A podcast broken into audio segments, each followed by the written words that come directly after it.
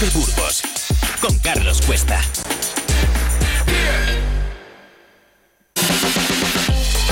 Vive la empresa en Vive Radio Burgos.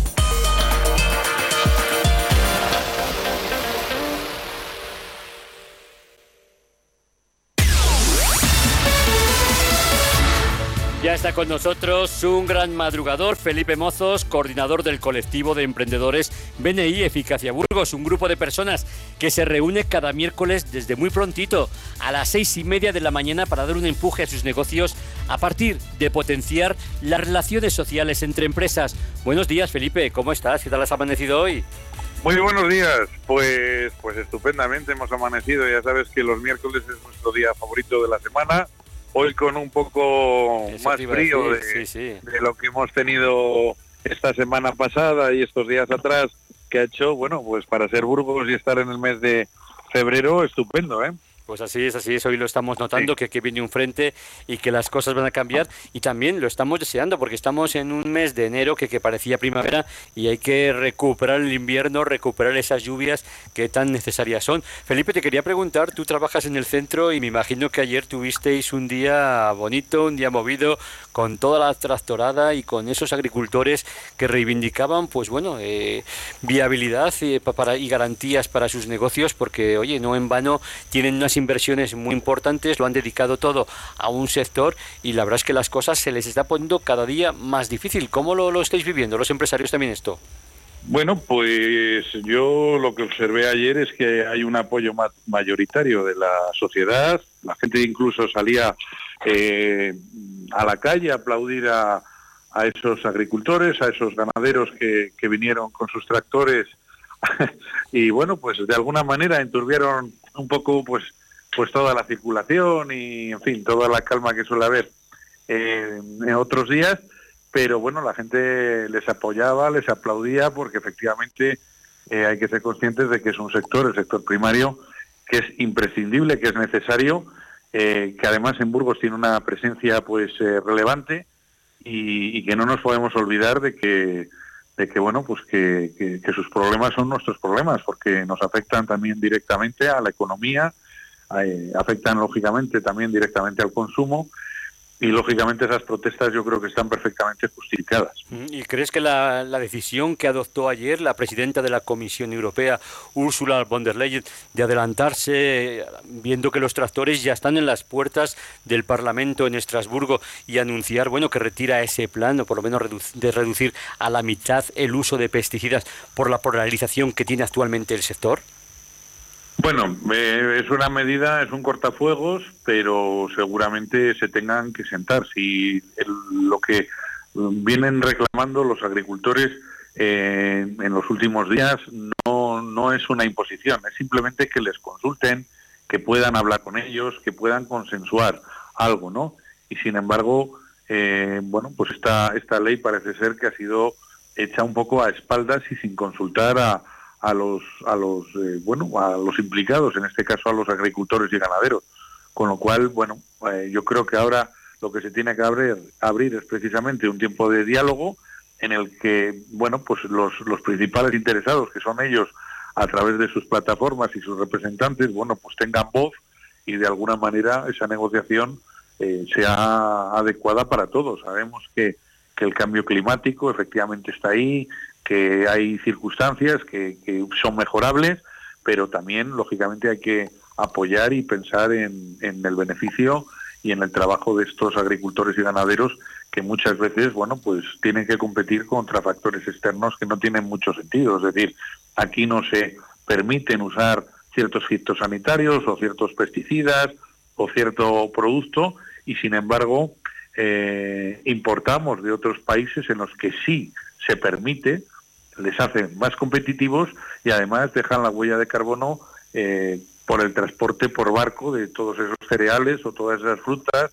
o todas esas cosas que traemos de otros países terceros en los que sí que se usan esos pesticidas. Es decir, o, lo, o, o somos consecuentes con la ley que queremos aplicar en Europa y por lo tanto no compramos a países que usen esos pesticidas que aquí están prohibidos, o a los de aquí también les dejamos usar esos pesticidas que les hagan competitivos.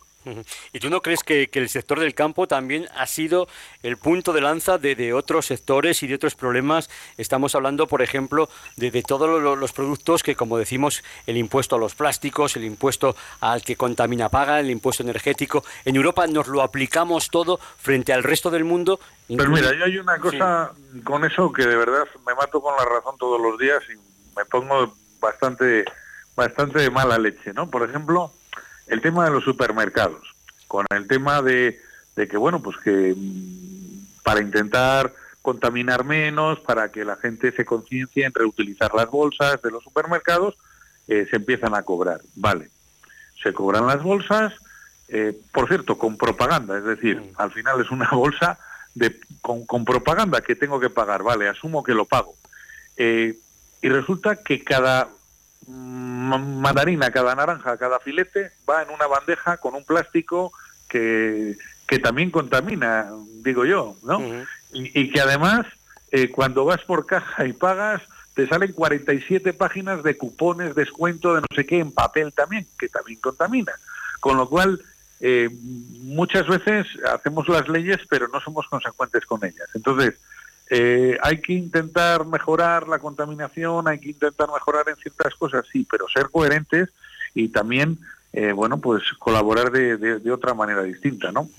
Y no estamos tratando también pues al sector agrario, obligándole pues con esta agenda 2030, imponiéndole el libro digital, con un sector envejecido, un sector que bueno, que, que las tecnologías en la mayor parte de los casos, hay que tener que, que más de la mitad tienen más de 50 años, pues es un sector que, que bueno, que, que intentar aplicarle todas las técnicas de nuevos cultivos, que manejen en sus tractores y en sus maquinarias GPS y modernos sistemas tecnológicos que en la mayor parte de los casos les superan. ¿Tú no crees que, que esto, bueno, pues hay que dar más más tiempo y sobre todo se han perdido, por ejemplo, solo en Castilla y León, más de 16.000 agricultores en los últimos cuatro años. ¿No crees que esto pone de manifiesto que las cosas no se están haciendo bien, que habría que dar más relevo al sector agrario y, bueno, y luego más formación para que estas nuevas tecnologías no les superen, no les sobrepasen y no les enfaden? Porque en parte eh, muchos de los que ayer se manifestaban se quejaban justamente de estos, de que ellos eh, acaban su jornada laboral, que es para lo que ellos se dedican, que es cultivar el campo, y se tienen que poner en el ordenador una cosa que, que les que, les resulta muy muy desagradable porque no lo dominan. Bueno, eso ves, por ejemplo, es, es una otra incoherencia más, ¿no? Eh, sí que es cierto, los jóvenes agricultores están más adaptados a las nuevas tecnologías que les ayudan en el campo y, ellos mismos reconocen que es positivo también para ellos, eh, sobre todo en, ser efectivos y, optimizar los recursos que ellos tienen, eh, igual la gente mayor tiene más complicación, pero bueno, ahí se podría dar una tregua o unas ayudas o buscar una manera de gestionarlo pues de una manera más fácil o, un ente que colabore o ayude, ¿no? Pero sin embargo, les estamos exigiendo esas cosas a, a la gente del medio rural en el cual en muchos casos ni siquiera tienen posibilidad de tener internet, por ejemplo, ¿no? Que hay muchas zonas rurales que todavía no tienen eh, cobertura con, Internet. Y, también, eh, bueno, pues eh, estamos penalizando a, los agricultores y sin embargo se nos llena la boca mm, con hablar de la España vaciada constantemente, que hay que repoblar nuestros pueblos, que qué pena, que se está perdiendo.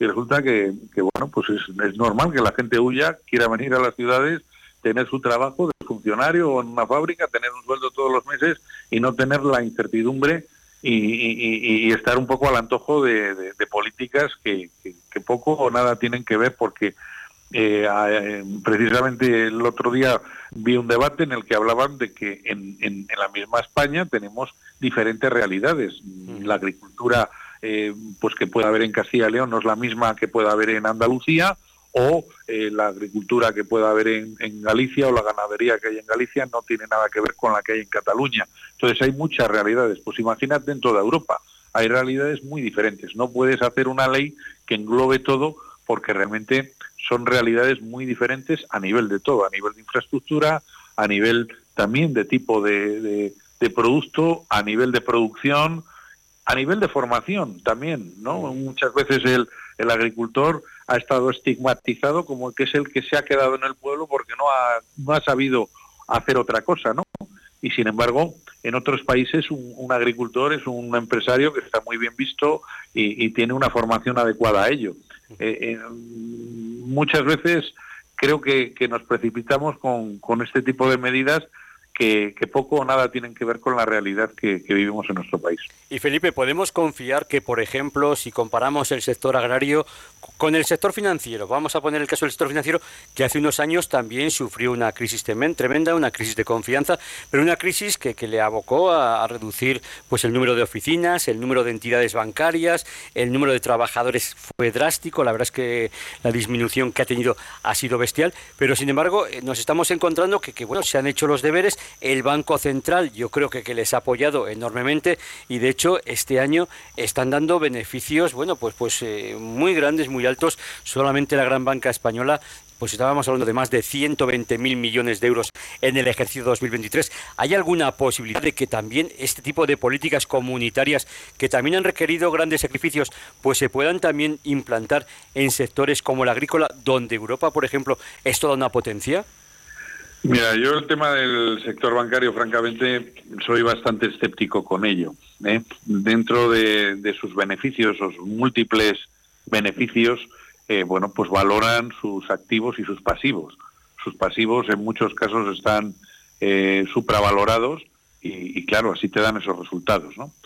Y por otra parte, ves como el IBEX 35 de nuestro país eh, está lleno de esas entidades financieras, que está muy bien, que sean empresas potentes y que ganen mucho dinero. Pero qué triste es cuando que el que presta dinero gana más dinero que el que lo produce o trabaja o arriesga montando una empresa, un negocio, etcétera, ¿no?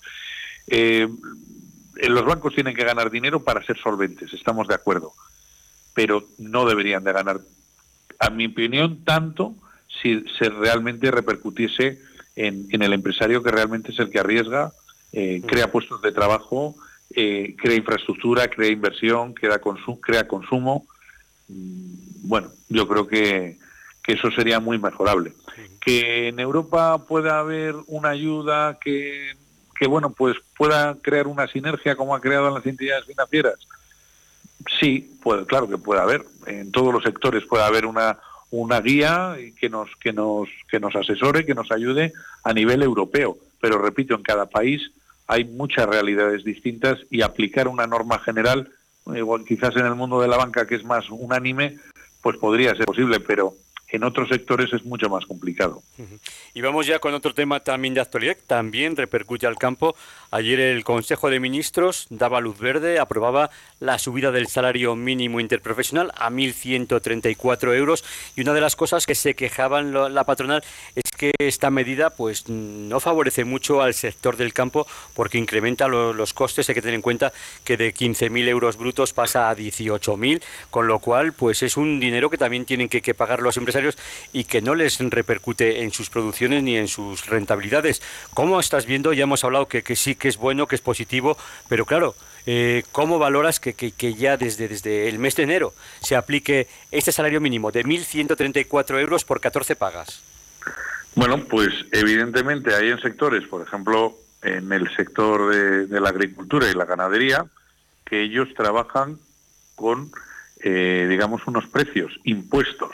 Es decir, ellos salen al mercado y el grano lo tienen que vender a X céntimos el, eh, la tonelada o el kilo o lo que sea, ¿no? Eh, eso reduce los márgenes. Si a ellos se les ha incrementado, pues aproximadamente en, medio año un 30% los gastos laborales, el que tenga algún trabajador que le ayude en el campo, etcétera, bueno, pues lógicamente eso, eso sumado al incremento de los precios pues de, de todo de todos los materiales que ellos utilizan el gasoil eh, la maquinaria eh, los fertilizantes y todos los productos que, que, echan en el campo pues evidentemente el margen de error es mínimo teniendo en cuenta de que lógicamente la agricultura igual que la, la, eh, la horticultura etcétera bueno pues depende mucho de la climatología de que haya una buena cosecha aquel año no hay años muy buenos años regulares y hay años muy malos. Y la inversión que hacen es tremenda todos los años, ¿no? Con lo cual, eh, digamos, ese, ese, ese incremento salarial es un pequeño acicate.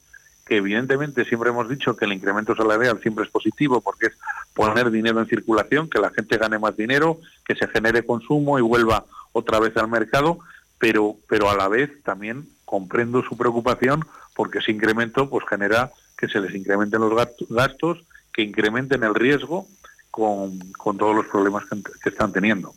Pues sí, sí, así es, así es. Vamos con el tema del día también, con esa reunión que habéis tenido hoy desde muy prontito y que, como decimos, hoy con un día más, más gris, un día más oscuro. Cuéntanos, ¿quién nos ha visitado?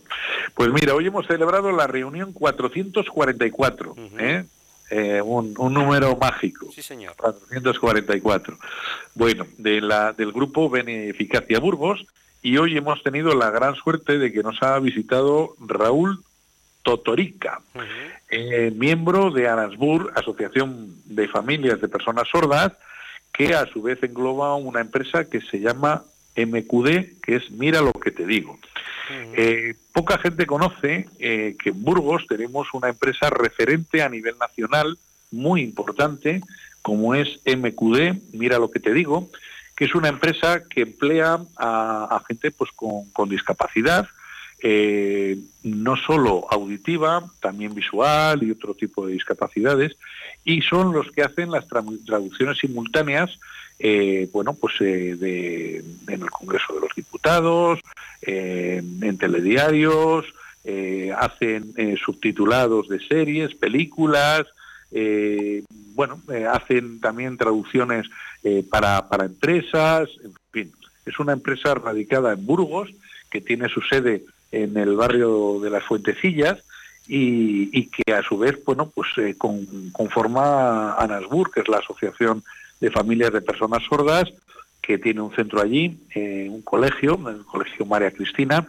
que, también es un referente, es un colegio para niños sordos, que es un referente a nivel nacional por la trayectoria, por los más de 60 años de trayectoria que tiene este colegio y esta asociación y, bueno pues pues bueno pues todo todo lo que ello conlleva. Entonces es un orgullo para Burgos contar con una asociación tan importante que da puestos de trabajo y que además es un referente en su sector a nivel nacional. Todas las televisiones nacionales algunas internacionales eh, contratan los servicios de, esta empresa que, que, como digo bueno pues traduce o, y, bueno subtitula eh, películas, series de televisión, documentales, eh, informativos, en fin. Y todo desde Burgos. Pues fíjate, fíjate que a veces pensamos que crear una empresa es complicado, que, no se me ocurre, pues incluso hasta con este tipo de, colectivos, que, que, mucha gente diría, pues ¿qué vamos a hacer con ellos? Pues fíjate la de cosas, la de productividad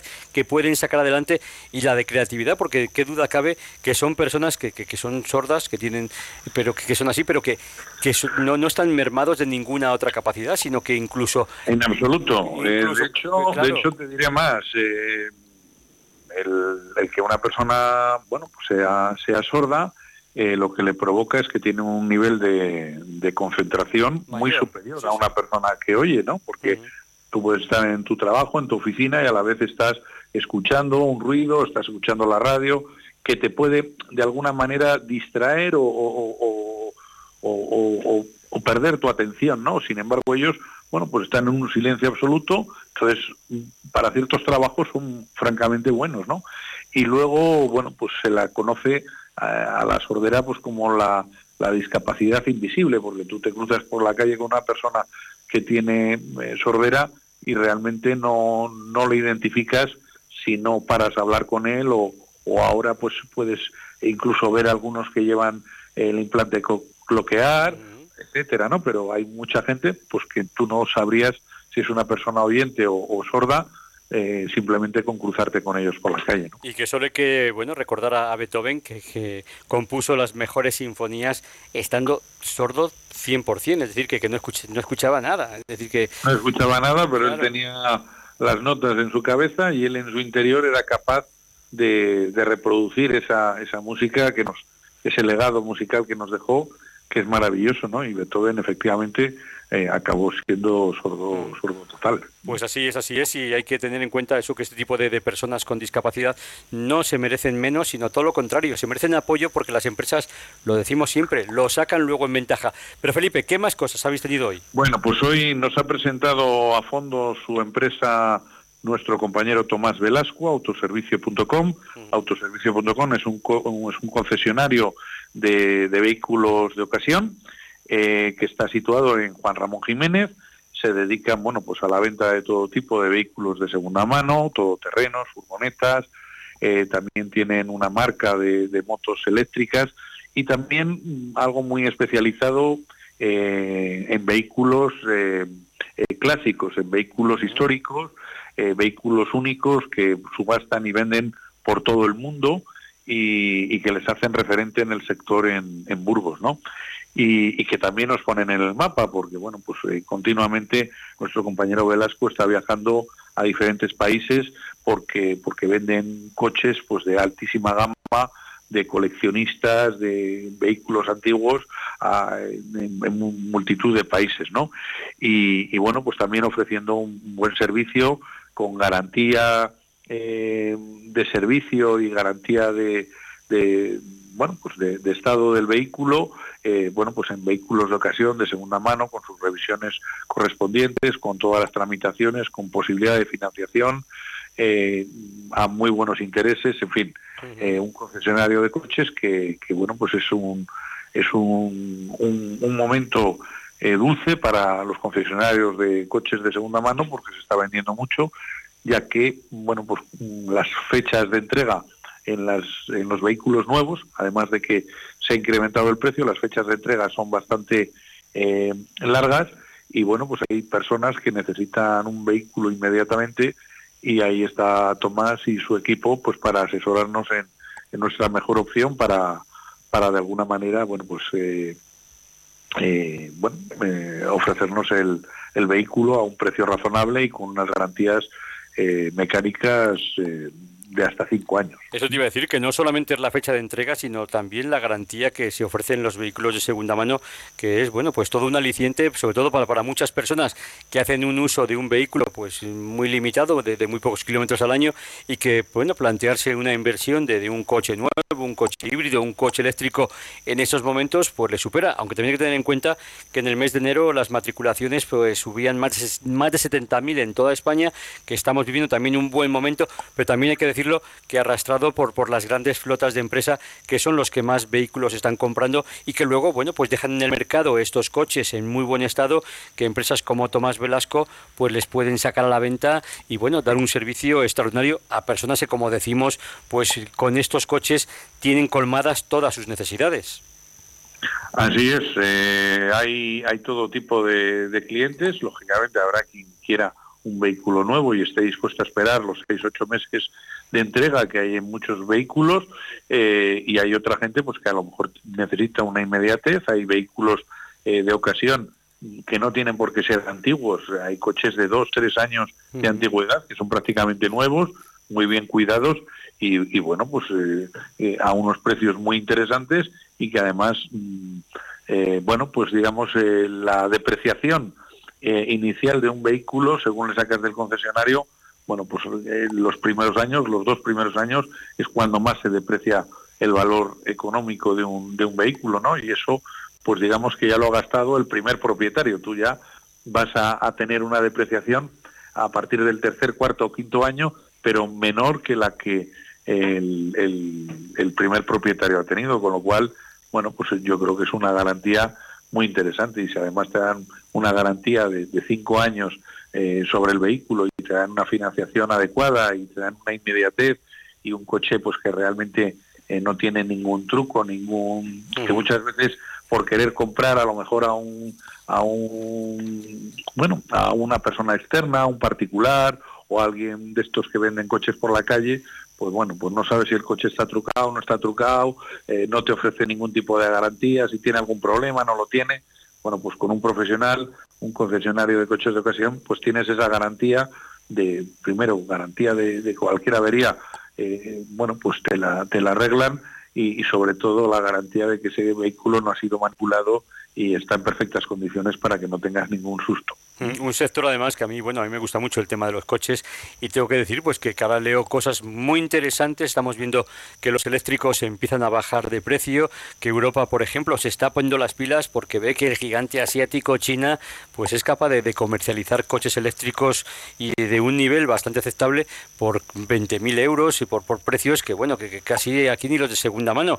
Con lo cual estamos viendo que, que el sector está avanzando y lo que antes hace un año pensábamos que no, que esto no iba a funcionar y qué tal, pues nos estamos dando cuenta de que efectivamente desde que llega una revolución en la automoción y que en un par de años pues esto va a cambiar radicalmente. ¿Alguna cosa más, Felipe? Así es. Pues nada más, nada más. Pues Felipe, la verdad es que es un... a todos los oyentes que quieran venir a, conocer nuestro, nuestro grupo.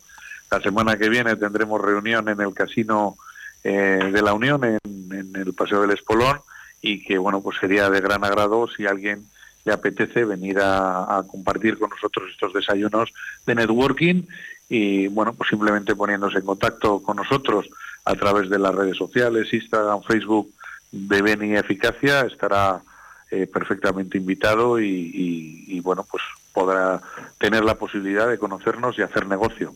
Recuérdanos, ¿qué grupos tenemos en toda la provincia de Burgos? Porque también tenemos, creo que en Miranda de Ebro y en Aranda, ¿no? Tenemos un grupo en Miranda de Ebro, tenemos otro grupo en Aranda de Duero y tenemos dos grupos en, en Burgos Capital, cuatro grupos de trabajo en la provincia de Burgos que reunimos a más de 150 empresas que todas las mañanas madrugamos y como dice nuestro lema, somos los empresarios que madrugan mientras su competencia duerme.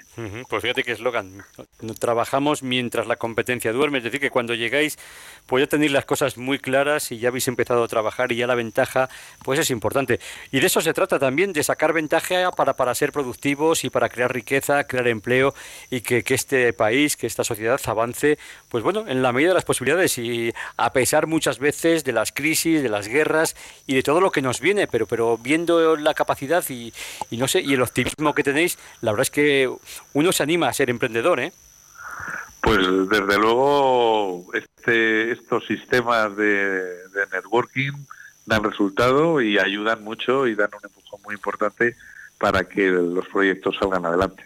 Pues Felipe, todo un gran placer. Te emplazamos al próximo miércoles, que atención, será ya el Día de los Enamorados, el Día de San Valentín. No sé si lo habéis tenido en cuenta.